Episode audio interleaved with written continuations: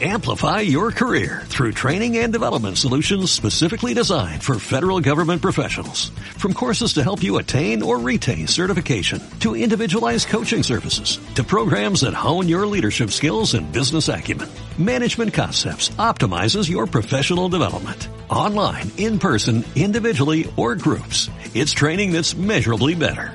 Learn more at managementconcepts.com. That's managementconcepts.com. Piensa Pyme, episodio 56.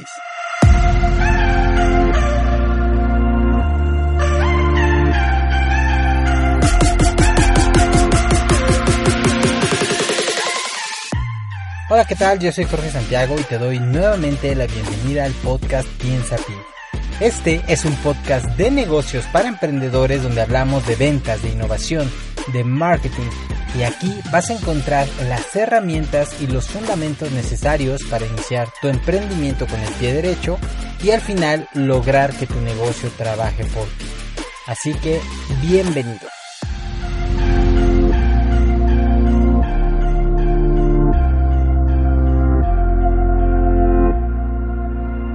Hola, hola, ¿qué tal? Pues les habla Jorge Santiago y les doy una muy calurosa bienvenida a este su podcast de negocios y hoy estamos en el episodio número 56. Este episodio está dedicado a responder una consulta de una asesoría de un usuario de Instagram que me contactó y se llama Sebastián Bravo-R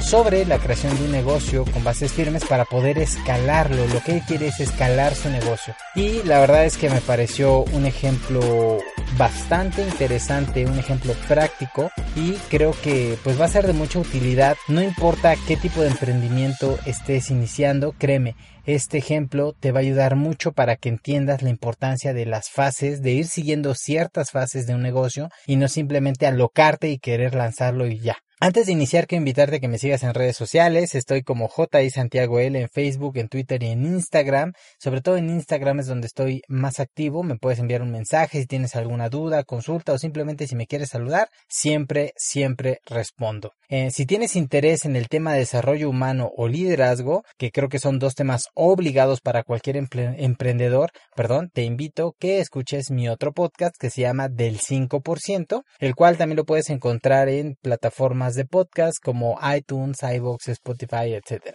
Pues ahora sí vamos de lleno al tema. Quiero plantear primero la situación general, digamos el contexto, entender el contexto de negocio que Sebastián está iniciando, eh, para que en base a eso tú puedas entender cuáles son los principios que él hizo bien. De hecho, yo le dije, mira, tienes la verdad es que un negocio con bastante potencial y eso no es simplemente, no es porque tenga algo súper especial, sino porque hizo las cosas bien. Es decir, cualquier persona que haga las cosas bien lo puede lograr. Sebastián hacía muy grandes rasgos porque tampoco me platicó mucho, me lo platicó por mensajes a través de Instagram y yo le dije, mira, déjame llevar este ejemplo al podcast y ahí te respondo porque responderlo a través de mensajes es este bastante tedioso porque hay que estar escribiendo mucho. Sebastián tiene experiencia en el tema avícola por parte de su familia. Me comenta que siempre han estado pues en, en ambiente de, digamos de granja, de rancho, ¿no? Actualmente él, el negocio que tiene se basa en producir huevo orgánico, pero no simplemente es huevo orgánico y punto, sino es un huevo orgánico jumbo, es decir, huevos grandes y que tienen doble yema. Él inició su negocio él solo, o sea, no, no tiene socios, él es el dueño al 100% de su negocio. Me contactó porque dice que cuando empezó a ofrecerlo por redes sociales, la demanda de su producto se disparó al punto en que en ocasiones no podía cubrir la demanda que ya estaba teniendo, ¿no? Y él me decía, pues, que el interés que, que tenía es que, que él quería crear una plataforma web para poder captar ahí clientes y que se pueda hacer el envío nacional y no limitarse solamente a una demanda local. Entonces, muy a grandes rasgos, esto es eh, básicamente en lo que consiste su negocio y él me contactó pues para poder ayudarle con esto, sobre todo con la parte de la estrategia y del crecimiento. El día de hoy, como les decía, va a ser un caso de estudio práctico y sobre todo lo importante es que nos va a ayudar a desarrollar nuestro criterio empresarial. Te digo, no importa que estés emprendiendo, te va a ayudar muchísimo. Ahora, cabe recalcar que no tengo toda la data del negocio, es decir, no conozco a detalle el caso, por lo cual no puedo dar, eh, digamos, algo pues muy muy específico, es decir, mi opinión en este caso o lo que voy a tratar de compartirles pues es incluso un poco general, porque para tratar, digamos, un caso a detalle y crear planes que sean accionables paso por paso, pues es necesario sobre todo una consultoría uno a uno. Pero bueno, les decía, quise traer este caso al podcast porque eh, creo que es, eh, es útil hablar sobre cosas prácticas y no simplemente de pura teoría, ¿no? Pues vamos a empezar a analizar primero la parte del contexto, los puntos fuertes que yo veo en su emprendimiento, que es lo que tú puedes aprender también. Primero, quiero destacar que Sebastián no se metió en nichos o en cosas que no conoce, lo cual, mira, es un error bien grave y muy común en emprendedores nuevos. O sea, él no quiso reinventar la rueda. Él creó su negocio a partir de la experiencia personal que él tiene, del conocimiento que él tiene en un área específica y bueno, por lo que me comentó, está estudiando ingeniería industrial y administración, o sea que él digamos que se está formando en torno a esa área. Y siempre, en mi opinión, es mucho mejor trabajar en áreas que ya dominas porque la curva de aprendizaje es más rápida que si tú te quieres meter, por ejemplo, si yo conozco del sector financiero y me quiero meter a hacer pizzas, por ejemplo, pues no, no es que no lo pueda hacer, sino que la curva de aprendizaje va a ser mucho mayor a alguien que, por ejemplo, ha trabajado en pizzas toda su vida. Esa es la gran diferencia, o sea, el tiempo de madurez de la idea de negocio, pues puede ser, pues, abismal. Este es un error que cometen muchas personas, quererse meter en muchas cosas que muchas veces ni conocen. Ahora, en segundo punto que yo veo eh, bien, que Sebastián está haciendo bien, es que se está subiendo en una ola que recién empieza. Es decir, e, existe actualmente una megatendencia. Tendencia no es que es una moda, sino que es una tendencia, que la conciencia de la humanidad a nivel global se está moviendo para allá, que es en torno a la tendencia del consumo orgánico, las cosas que están libres de pesticidas, libres de hormonas, libres de cosas raras. Orgánico se refiere a eso, a que se da, digamos, de manera natural. Si Sebastián lo hace bien, te digo, tiene un potencial tremendo su, su emprendimiento. Un tercer punto es que él está atendiendo un problema real. O sea, no es un producto que él se enamoró y dijo, ah, no, pues voy a hacer esto porque a mí me gusta, sino que es un problema real. Hay personas es un, que están dispuestas a pagar por él, por esta solución que él está ofreciendo.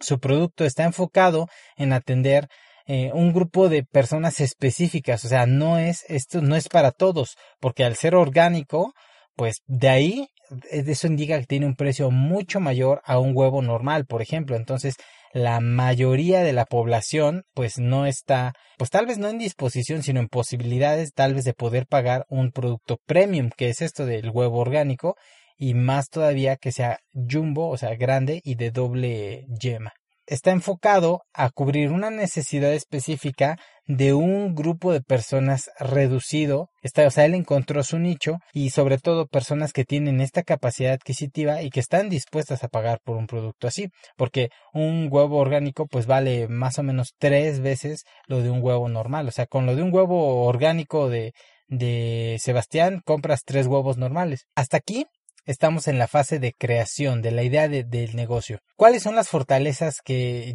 que hemos detectado en la parte de, del emprendimiento de Sebastián? Uno es que como emprendedor eh, está basando su emprendimiento en su experiencia personal, profesional, en sus habilidades y en sus talentos, lo cual desde ahí ya tiene una palomita. Dos, él encontró un nicho de mercado, es decir, el nicho de la comida saludable, de la comida orgánica. 3. Él detectó un público objetivo, es decir, un buyer persona. Estas personas que son las que están enfocadas en una alimentación más natural y que, o que por alguna situación o condición médica pues tienen una necesidad de comer de esta manera y por ende están dispuestos a pagar por ella en torno al consumo del huevo.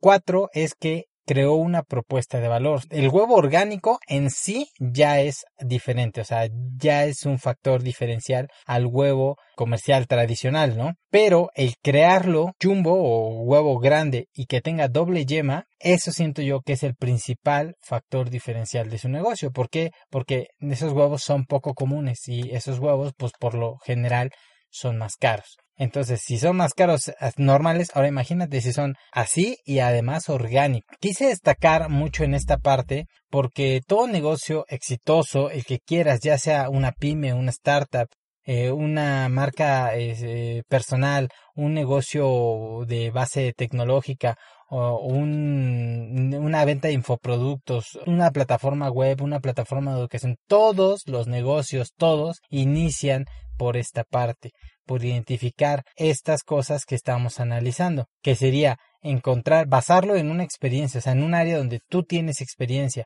encontrar un nicho de mercado, identificar un público objetivo y crear una propuesta de valor son los principales pasos que van a aumentar de manera radical las probabilidades de éxito de tu negocio. En serio, radicalmente. O sea, con el simple hecho de hacer estas cuatro cosas bien, ya tienes una ventaja abismal con alguien que simplemente está emprendiendo porque sí. Entonces, en esta es la fase como de, de la idea, de la creación. La siguiente fase es la de validación del modelo de negocio, es decir, no simplemente es una idea, sino que tenemos que crear un modelo de negocio que sea viable. Y en esta parte pues es donde se crea el producto mínimo viable, donde lo llevamos al mercado para obtener retroalimentación del mercado. En el caso de Sebastián, él ya pasó por esta fase también, es decir, ya probó su producto en el mercado, ya logró esa conexión a lo que le llamamos el product market fit, es decir, la aceptación del mercado de su producto, para lo cual tuvo que haber generado primero el problem solution fit, es decir, encontrar una solución viable al problema que estas personas tienen. Una vez que ya tienen la solución viable, entonces es eh, probarlo en el mercado para ver qué tan aceptado es. Y entonces una vez que ya está validado, o sea que comprobamos que sí existe una cierta demanda para nuestro producto, entonces ahora sí nos vamos a la fase de lanzamiento, que sería la fase número 3. En la fase de lanzamiento es muy muy recomendable tener ya definido toda la parte de la imagen de la empresa, es decir, no simplemente que tengas el producto, sino que tengas como empresa, ya tengas los colores que vas a ocupar, los colores institucionales, yo te recomiendo uno o dos, máximo tres, el nombre de tu empresa, si puedes registrarlo mejor o si puedes chequear antes que esté libre el dominio web o que esté uno similar o que no haya ningún registro de marca similar sobre todo para evitarte algún problema. El eslogan, es decir, una esa frase que va a caracterizar a tu negocio, que es parte de la filosofía. ¿Qué otra cosa? El logotipo, que sea un logotipo acorde, que no simplemente sea pues algo que se vea bonito ya, sino que sea un logotipo que transmita algo hacia tus clientes, que simbolices la bandera de tu negocio. Necesita ser algo bien, bien pensado y bueno, otras cosas, ¿no? Toda la parte de la filosofía y demás ya lo debes de tener aquí. Eh, para esta fase de lanzamiento también algo que te recomiendo es que ya tengas listo el plan de marketing que vas a seguir para vender el producto, es decir, cómo vas a crear tu primer embudo de venta desde el punto donde vas a captar a una persona totalmente desconocida hasta que el producto sea entregado y el seguimiento postventa. Si no conoces esto, por ejemplo, en la parte del producto, mira, ahorita que estoy haciendo memoria, en la parte de la validación, el episodio, si no me equivoco, es el 48, 49, 50 de este podcast, están enfocados a la creación de un producto. Y em, no me acuerdo ahorita el número de episodios, pero también tengo dos episodios que van enfocados a un plan, a cómo crear un plan de marketing. Entonces, si no sabes cómo hacerlo, eh, o tienes dudas en cuanto al plan de marketing o al producto, pues ahí están esos episodios que son completamente gratis y que los puedes escuchar para que puedas ir tomando una idea de cómo va. Bueno, pues ya una vez que tenemos esto, entonces ya estamos, ya digamos, lanzamos la empresa y estamos empezando a vender. Y la siguiente fase es la de consolidación. Y aquí es donde me quiero centrar un poco, ya que es la fase, pues donde Sebastián se encuentra al momento del día de hoy. La fase de consolidación es una de las fases que puede requerir mucho más trabajo del que tú piensas.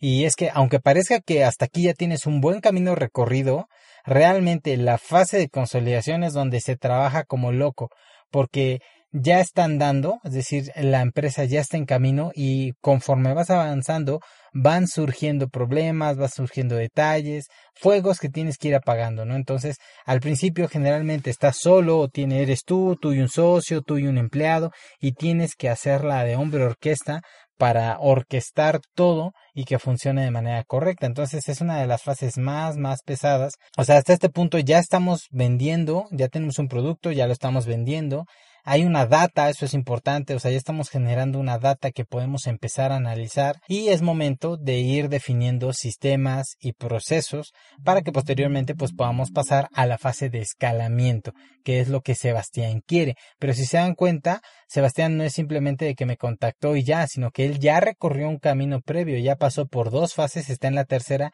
y él quiere ir a la cuarta. Ahora, de aquí es de donde surge el título de este episodio que lo vamos a llamar Morir de éxito, ya que muchos emprendedores quieren correr sin antes haber caminado. Cuando ven que su producto es aceptado por el mercado, que las ventas empiezan a ir bien, que el digamos el negocio empieza como que a despegar, empiezan a ganar dinero, que ya no están en números rojos, que empieza a haber ya cierta utilidad, a los emprendedores nos entra esa como euforia de querer crecer el negocio, es un, es un deseo pues natural, ¿no? Incluso pasa esto del famoso FOMO, el Fear of Missing Out, que es esa sensación como de que estamos dejando pasar oportunidades, que otros, si nos fijamos sobre todo en la competencia, vemos que otros están creciendo muy rápido, que otras personas ya abrieron más sucursales, ya se, ya están abriendo nuevas ciudades, o si era de alcance nacional, ya están teniendo clientes internacionales, que tienen más crecimiento, más puntos de venta, mayor posicionamiento en el mercado, como emprendedor te invade ese como ímpetu de querer hacer lo mismo y de lanzarte y de comerte el mercado. Y eso, déjame decirte, es un grave error. En mi experiencia, los emprendedores que no son capaces de consolidar el negocio antes de quererlo escalar, en su mayoría de veces mueren de éxito o pierden mucho dinero y terminan regresando a la fase de consolidación. Y mira, ¿qué es esto de morir de éxito? El emprendedor que se lanza de lleno y que quiere hacer crecer su, su empresa a marchas forzadas y a como se pueda, abre qué va, hace y abre más sucursales, va y abre más puntos de venta, aumenta la producción, pero como aún no tiene toda la parte de los procesos, de los sistemas, se empieza a perder la calidad y entonces el resultado ya no es el mismo. Algo que hace que McDonald's venda lo que venda es que tú la pruebes en Tokio, la pruebes en México, la pruebes en Nueva York, la hamburguesa con queso siempre va a ser la misma, el sabor es exactamente el mismo y eso es lo que nosotros queremos igualar, porque si no, los clientes pues terminan por irse, porque al final no puedes garantizarles un, una calidad o un sabor, etcétera, ¿no? O en otros casos puede ser que tal vez sí puedan hacer esto de, de generar, de mantener la calidad, pero pasa que al querer abarcar tanto y al abrir tanto, empieza la demanda a comérselos. Empiezan a, a quedar mal, ya no empiezan a,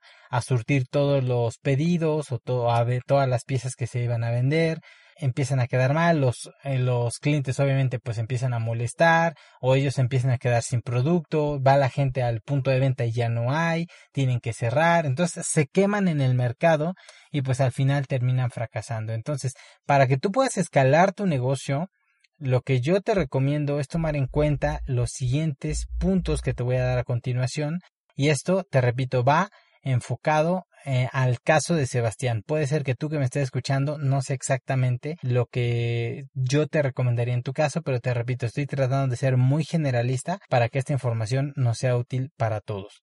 El punto uno, busca crear una marca más que un producto. Sebastián ya tiene el producto, y tiene un producto que se está vendiendo y que hay una buena demanda. Pero si de verdad tú, Sebastián, que me estás escuchando, deseas escalarlo, necesitas moverte al lado de la marca. Digamos, hay dos caminos, el lado de construir una marca y el lado de crear una commodity. Y esto lo dice Víctor Hugo Manzanilla muy bien. Puedes seguirlo, es arroba BH Manzanilla, es uno de mis mentores. Y él dice básicamente que si tú te enfocas en vender el producto y te enfocas a competir por precio, las personas les va a dar igual el momento en el que alguien tenga un mismo huevo de calidad similar, un peso más barato, se va a ir con esa persona porque no le importa tanto eh, quién lo venda, sino el producto como tal. Pero si tú construyes una marca que sea símbolo de calidad, que sea, que ellos sepan que es un producto que sabe bien, que tiene un buen color, que tiene una buena consistencia. Estoy diciendo tonterías porque ni siquiera sé qué puntos se evalúen de esto, pero bueno, no sé si me explico. O sea, si tú creas una marca que sea sinónimo de eso, entonces vas a poder a la larga vender a un mejor precio para que tus márgenes sean mayores. Es como cuando los productos tienen un sello, una marca particular.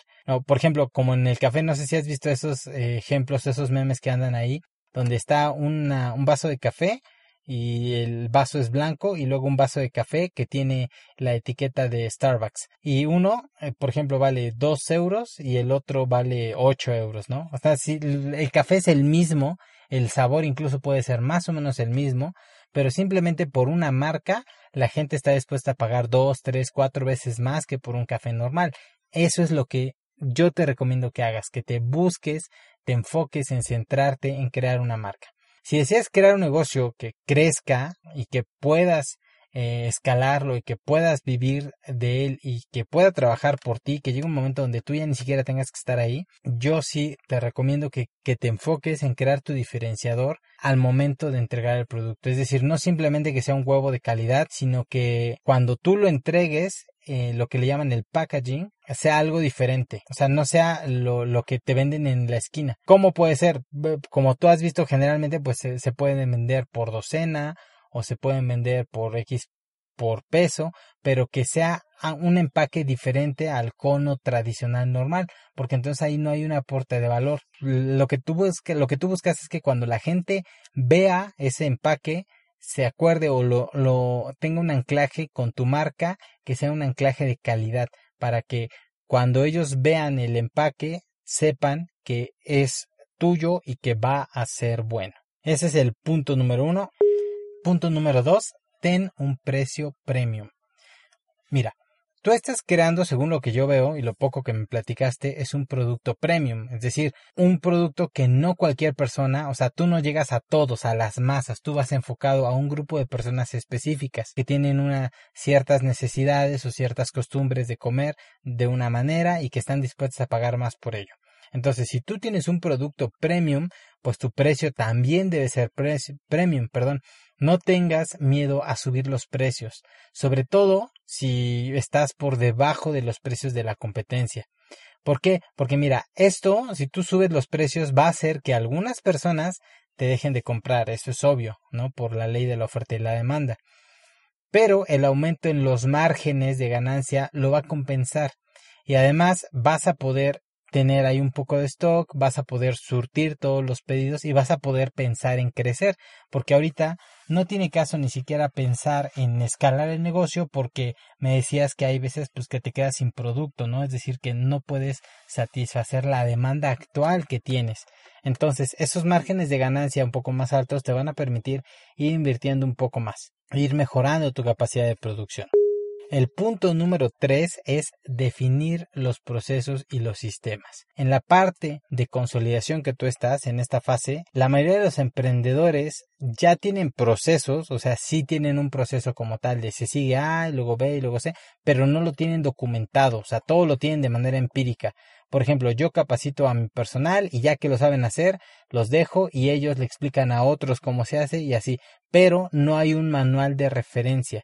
Entonces, aunque el equipo sepa qué se tiene que hacer y cómo se tiene que hacer, necesitas tenerlo documentado de tal manera de que si es que llega a faltar cualquiera de las personas, cualquier persona que tú quieras puedas tomarla, ponerla en ese puesto y decirle, mira, aquí está el manual y entonces consulta el manual y eh, aquí están el manual, la guía, los videotutoriales o cualquiera que sea el medio que tú uses y que él pueda obtener el mismo resultado, por lo menos con una calidad aceptable a lo que tú esperas. Esa es la clave, que no necesite exactamente estar alguien, porque el día en que alguien se te vaya, alguien clave, pues te va a tronar todo el negocio. El punto número cuatro es automatizar. Mira, en todos los negocios hay tareas que son repetitivas. Hay tareas que realmente no requieren una capacidad, digamos, muy particular para realizarse. Eh, hoy en día hay muchas herramientas que pueden ayudarte a suplir este trabajo que antes lo tenía que hacer una persona. Hoy mm, hay, existen aplicaciones, existen robots, existen herramientas online, un montón de cosas que te pueden ayudar a reducir tu fuerza laboral. Entonces, todas esas tareas que son, que se pueden automatizar, automatízalas y las que no, delégalas. De hecho, si tú escuchas el podcast del 5% en esta semana y la anterior, estas dos semanas, estamos hablando sobre el punto de delegar. Entonces creo que te va a ayudar mucho en esta parte. El consejo 5 sería crea un plan de crecimiento, es decir, no simplemente quieras alocarte y crecer para donde para donde sea. Eso no funciona. En este punto que estás, tú ya deberías conocer tus números, ya deberías saber cuál es tu capacidad de producción tu capacidad de venta. Entonces no te quieras comer todo el mercado, o sea, es imposible. Necesitas trabajar en definir un punto de venta, por ejemplo, pues así ya tienes uno, consolidarlo, crear los procesos, crear una imagen, crear una marca, todo y, una vez que tengas ese, entonces vete por el siguiente. Para lo cual, pues tienes que hacer un estudio de mercado donde te conviene más, donde te conviene más, abrir ese punto de venta y una vez que está consolidado, ir por el siguiente. Y así, paso por paso por paso. No quieras aventarte a todo. Ahora, si lo que tú no quieres es puntos de venta y quieres, ah, digamos, tener otras estrategias diferentes, es válido, no hay ningún problema. Pero paso a paso. Recuerda que un negocio no es un sprint, o sea, es una carrera de fondo que te va a tomar tiempo. Entonces, más vale que vayas paso a paso, un pasito tras otro, que quererte alocar y dar pasos para todos lados y que al rato no sepas para dónde ir. Pues mira, por último quisiera comentarte la parte de lo, de lo, que me decías de crear una plataforma web que querías vender a nivel nacional a distancia y que querías que se enviara por paquetería y todo. Mira, la verdad es que es algo que suena interesante, pero eh, no sé, por el producto que manejas, mm, tal vez yo creo que no sería lo ideal. Por lo menos yo no he visto que alguien tenga una plataforma de huevo y que lo venda hacia distancia. Podría funcionar, sobre todo porque es algo disruptivo, pero así como puede funcionar, así como no. Necesitas primero validar tu idea. Yo lo que te recomendaría, por lo menos para esta etapa en la que tú te encuentras, no, no lo hagas todavía. Te lo digo porque algo que me suena mucho es que dices que hay veces que no puedes incluso ni cubrir tu demanda actual y eso que tu demanda es local.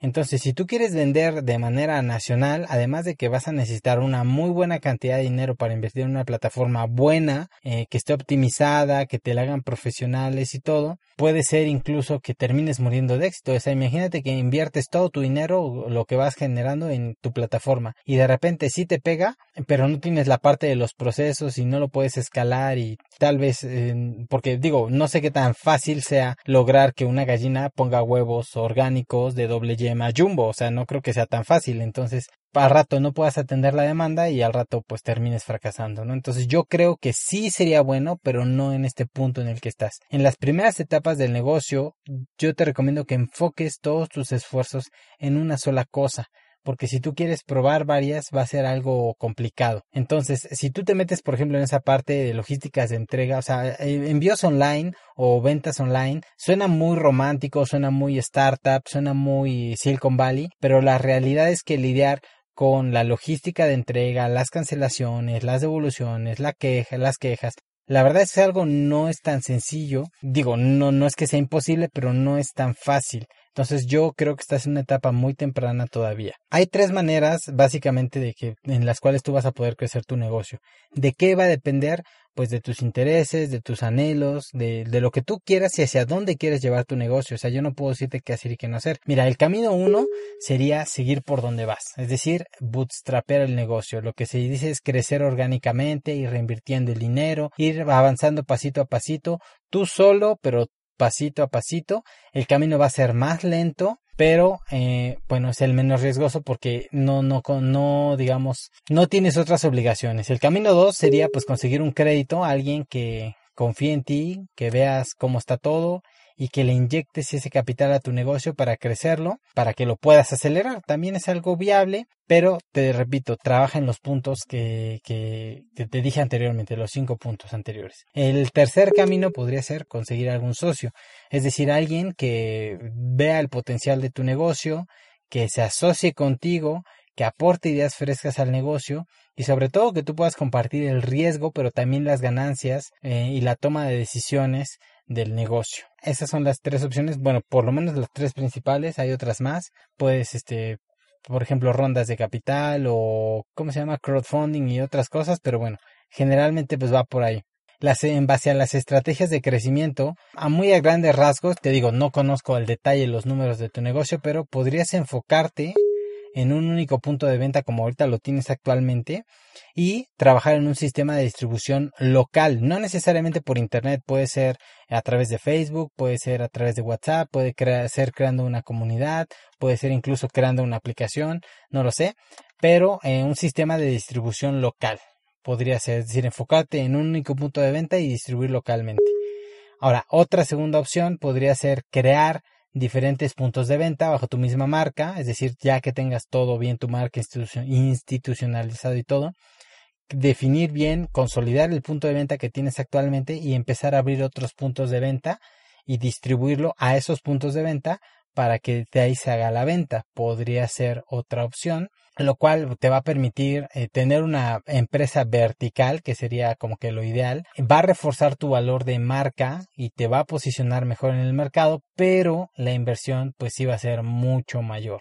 Entonces también debes de tomarlo en cuenta. Una tercera opción que yo también veo es que podrías buscar diferentes puntos de venta, pero no propios, sino de terceros, es decir, conseguir distribuidores, ir a, a, lugares donde las personas no, no el típico expendio de huevo, porque la gente o tu nicho de mercado no está ahí, sino es ir a las tiendas que vendan productos orgánicos o alimentos orgánicos, o incluso hay supermercados que tienen un área de productos orgánicos, entonces podrías eh, ir con buscar estos puntos de venta para que puedas distribuírselos y entonces ya nada más sería distribuir a tus, a tus, eh, valga la redundancia, proveer más bien tu, tu, producto hacia tus distribuidores, ¿no? Hacia tus puntos de venta, los puntos de venta que tengas de terceros, pero aquí la desventaja es que vas a renunciar a una parte del margen. ¿Por qué? Porque esa parte del margen pues, es la que ellos se van a quedar por venderlo, ¿verdad?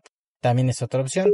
Una cuarta estrategia podría ser también crear tu propia, perdón, plataforma web como me lo habías platicado, pero yo te recomendaría en caso de que sea lo que quieres hacer, que lo hagas con un alcance local primero, que te enfoques en hacer que trabaje bien a nivel local, que cheques cómo está la parte de qué tal si se estrellan, la logística, cuánto te cobran, si la persona está dispuesta a pagar el envío y ir construyendo conforme los clientes te lo vayan indicando y una vez que ya tengas un mercado digamos dominado, tal vez no es que lo hayas acaparado todo, pero que ya estés bien posicionado en tu mercado local, entonces puedas pensar en abrir en otras ciudades. Mira, te decía, esto es solamente una opinión muy general porque no conozco a detalle, a detalle perdón, las estrategias que estás usando, no conozco los números de tu negocio, ni, vaya un montón de otras variables. Pero bueno, para hacer un plan específico, te, te decía es recomendable una asesoría uno a uno para que podamos crear un plan accionable concreto para tu caso. Incluso puede ser que algunas de las cosas que yo te dije ahorita en este episodio terminen por no funcionar o pensemos mejor no aplicarlas porque tal vez hay algún aspecto específico que yo no conozco. ¿no? Entonces, bueno, en general esas serían mis recomendaciones. Espero que te hayan sido útiles. Espero que puedas eh, ir trabajando en aquello que te, que te planteo en este podcast. Y recuerda que todo lo que hagas o dejes de hacer es responsabilidad tuya. Al final, yo simplemente te doy un punto de vista de lo que yo he visto que funciona con diferentes negocios, pero las decisiones del negocio son tuyas, tanto tu éxito es tuyo como tu fracaso es tuyo. Así que no, no, no es que yo te diga haz esto o haz el otro, simplemente es mi punto de vista como emprendedor y solamente espero eh, aportarte un punto de vista diferente para poder dar un punto de vista más fresco hacia el objetivo que tú tienes. Pues bueno, eso es todo. Ya nos alargamos un montón, ya se fue a media hora. Entonces, pues si les gustó, por favor compartan, comenten, manden un mensaje, cualquier cosa estamos para servirles. Les mando, les mando un fuerte abrazo y que tengan excelente, excelente semana. Chao.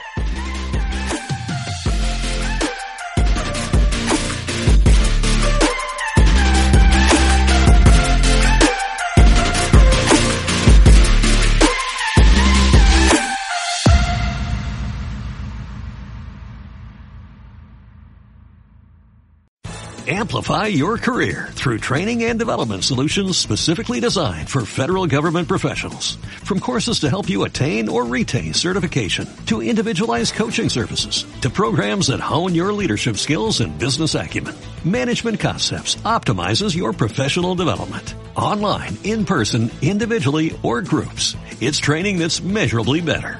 Learn more at managementconcepts.com. That's managementconcepts.com.